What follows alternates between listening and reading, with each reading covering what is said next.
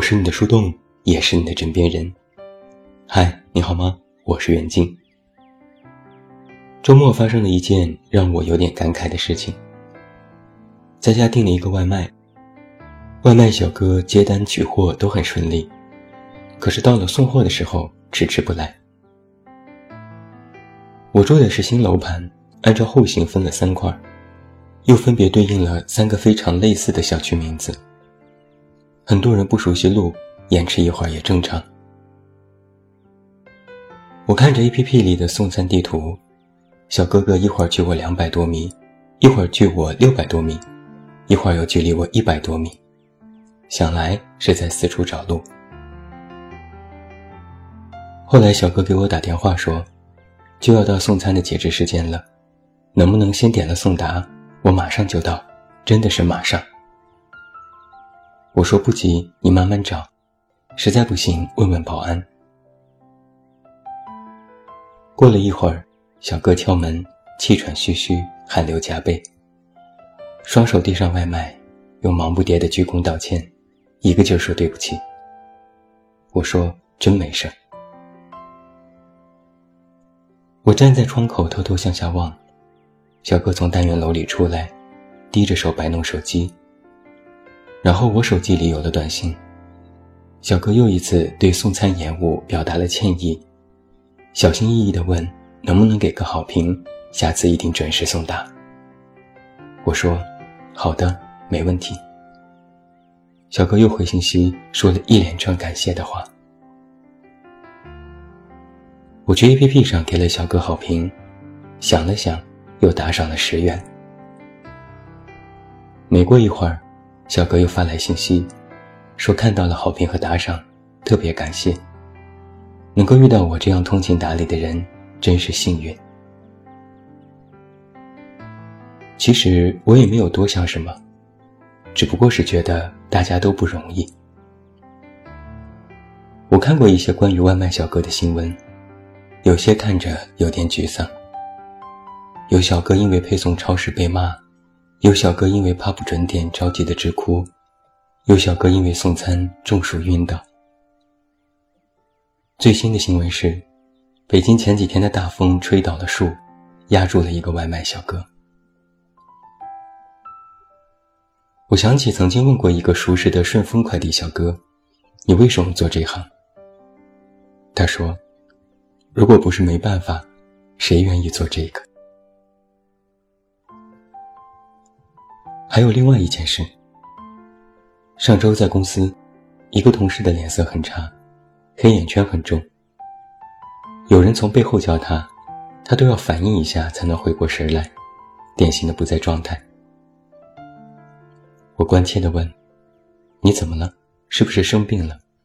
生病就要回家休息，别硬撑。”他笑了笑说：“没事儿，就是这几天没有睡好。”下午我和他去客户那里，商讨戛纳广告节的事宜。同事勉强能应付，但眼神都是飘的。咖啡喝了一杯又一杯，我都怀疑他一会儿是不是就要一头栽过去。谈完事，在回公司的路上，我们在车里。一直都保持沉默。同事突然低声说：“对不起，今天没能发挥好，让你帮了不少忙。”我说：“干嘛道歉？你也没有做错什么事情。”同事说：“只是觉得因为自己耽误了工作，有点内疚。”我说：“谁还没点自己的事情呢？你好好休息。”明天可以不用来上班的，反正最近大家都在出差，不是很忙。同事摇摇头，算了吧。然后又是长时间的沉默。我看着他一脸欲言又止的表情，知道他想说什么。我说：“有些事不想让别人知道，就别开口，说出来或许也没什么用。”同事说：“我知道。”他顿了顿，继续说：“确实也没什么用。安慰一次两次也就够了，但总是安慰自己，那个人也会累呀。我半开玩笑地说：“你这是话里有话呀。”他也笑了笑，没有再说话。我突然就想到了那句歌词：“谁会不厌其烦地安慰那无知的少年？”一时间，我已经有些恍惚，望向车窗外，国贸依然车水马龙，有司机因为前面的车没有及时行驶，一脸不耐烦地按喇叭，嘴里还骂骂咧咧。我不由在想，因为这么点小事就生气，多不值得呀！我把这两件看似不太相关的事情放在一起说。其实是觉得，如果不是为了生活，谁愿意每天扛着自己去奔波呢？曾有句话是这样说的：“沉默寡言的人，都是有故事的人。”我就曾经遇到过一些沉默的人，他们平时不言不语，做事沉稳，待人有分寸，看起来人缘都不错。但也没有什么特别知心的朋友。他们能和许多人和平相处，但更习惯独来独往。没有办法看透他们的内心。他们会坐在一个角落发呆，不知道在想些什么。没有人是一张白纸，每个人都是有故事的男同学和女同学。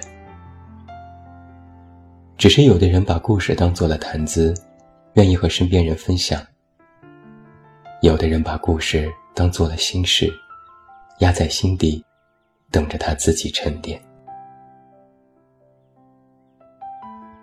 在我遇到外卖小哥的时候，我曾有一瞬间的念头：那个年轻的小伙子，或许没什么学历，但因为自己的一点失误就慌张道歉。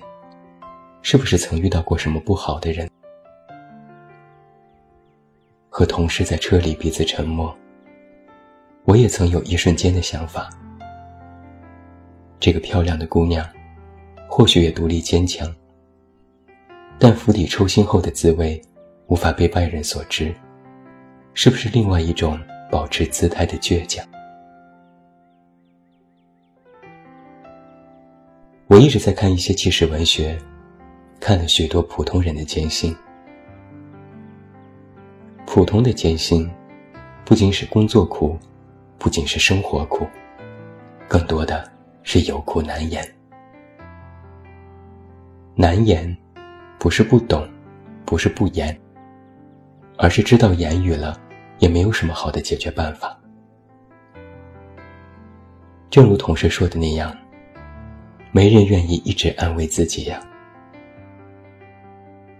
你难过，别人安慰过你一次，你又难过，别人又来安慰你一次。你反复难过，别人来反复安慰你。说不定，以后你就只能靠着安慰度日。说不定那个安慰你的人也会偷偷想：怎么又难过了？怎么这么麻烦？怎么就你事儿多？在人生的最开始。我们都以为自己是那个特殊的，都以为自己遇到的就是唯一的，是最好的。可到了现在，我们才渐渐懂得，你不是非我不可，我也不是金刚不坏之身。我们的脆弱，生活最了解，所以总是被击中要害，吃了生活的亏，上了一次当。就学乖了，就沉默了。但我还是想说，这些都是难免的。你不得不受一些伤，你不得不经受一些磨难，你也不得不学会屈服。烈日炎炎，有人依然顶着日头工作，为了一个好评赔上笑脸。寂静夜晚，有人依然在加班。为了完成工作，消耗着身体。人生是一期一会，好的坏的都是体验。就算成年人的世界早已没有“畅所欲言”这四个字，但生活还是会给你一些鸡汤和耳光。它有时会让你莫名乐观，一个外卖及时送到，都能让一天变得开心。它也会让你跌入低谷，无论做什么都提不起兴致。时不时的，你还会悲观消极、焦虑慌张。冯唐有一段话写得好：年轻气盛时候的肿胀似乎消了，又似乎以另外一种形式在另一个空间存在。累惨了，喝多了，会不由自主地冒出来，让我在睡梦里哭醒。听见有人唱。事情过去好久了，话也没啥可说的了。但是有时想起你，还真的是难过呀。你或许习惯了掩饰真实的自己，担心被人看穿，结果连你自己都看不透自己了。你或许走过了许多路，看多了世间冷暖，到最后恐怕也身不由己，慢慢变成曾经最讨厌的那种人。你或许有些沮丧，有些失望。更多的时候，你是在表达对自己的不满意。平日里不去触碰的伤口，以为已经痊愈，但总会在一个松懈的时候被撕开，让你重新提心吊胆起来。只是曾经我们喊疼，现在我们默不作声。然而，人生的际遇，往往就是这么出人意料，捉摸不定。你说不出下一刻会发生什么，你做了万全的准备，或许他都没来。而当你觉得终于松口气时，却发现远远没有到终结的时候。所以，有人在曾经写过这样的话：生活本来就是一场惊喜接着一场惊吓。无论好坏，都是渡劫。埃弗列德·多索萨有一首诗是这样写的：“去爱吧，就像从来没有受过伤一样；唱歌吧，就像没有人聆听一样；跳舞吧，就像没有人注视一样；工作吧，就像不需要金钱一样；生活吧。”就像今天就是世界末日一样，每个人都有故事，只是故事很可能变成事故。每个人都活得不容易，每个人都有自己的苦衷。如果无人安慰，起码学会要自己扛。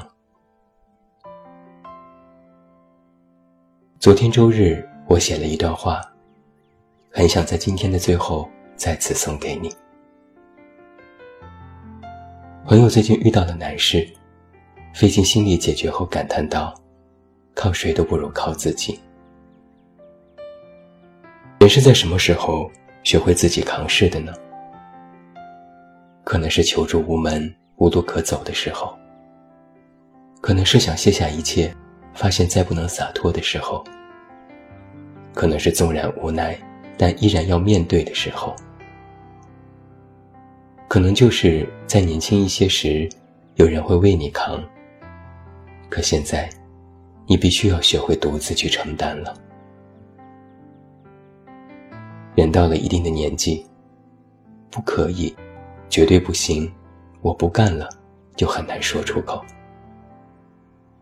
大部分时候，我们都说：“好的吧，就这样吧。”再试试吧。也许到最后，我们也办不成什么大事，做不到什么花好月圆，不过是过上了渐渐归于平淡的日子。万里长城万里空，百世英雄百世梦。你或许已经找不到什么地方能遮风挡雨了，你要自己成为自己的屋檐。记住，只要一个钟头一个钟头熬就好。实在没办法，就一分钟一分钟来，也可以。最后，祝你晚安，有一个好梦。不要忘记来到微信公号“这么远那么近”进行关注，每天晚上陪你入睡，等你到来。我是远近，我们明天再见。董小姐，你从没忘记你的微笑，就算你和我一样，渴望着衰老。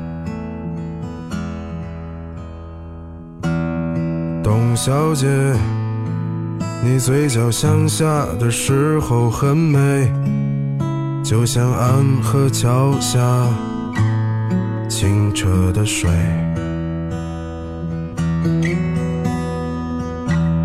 董小姐，我也是个复杂的动物，嘴上一句带过，心里却一直重复。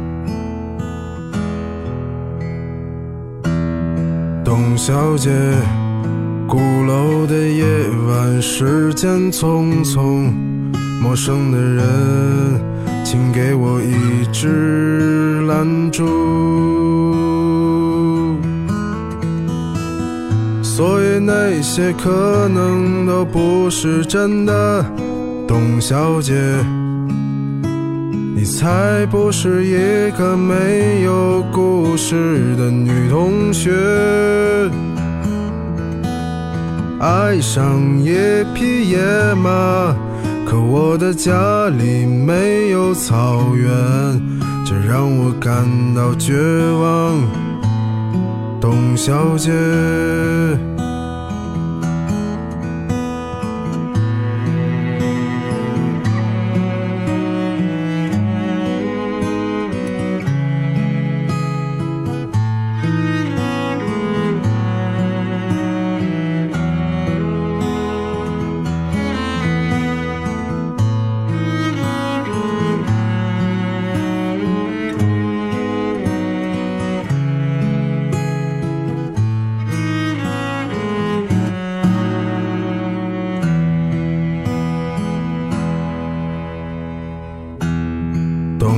董小姐，你熄灭了烟，说起从前。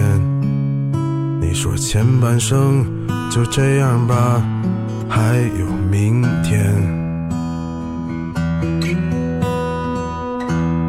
董小姐，你可知道我说够了再见？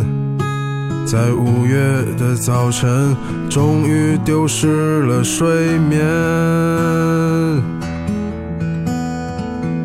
所以那些可能都不是真的，董小姐，你才不是一个没有故事的女同学。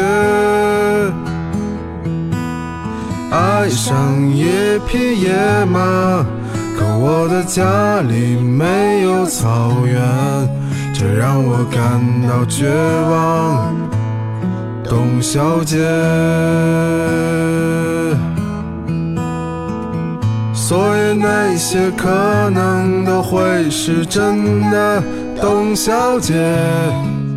谁会不厌其烦地安慰那无知的少年？我想和你一样，不顾那些所以，跟我走吧，董小姐，走起来吧，董小姐。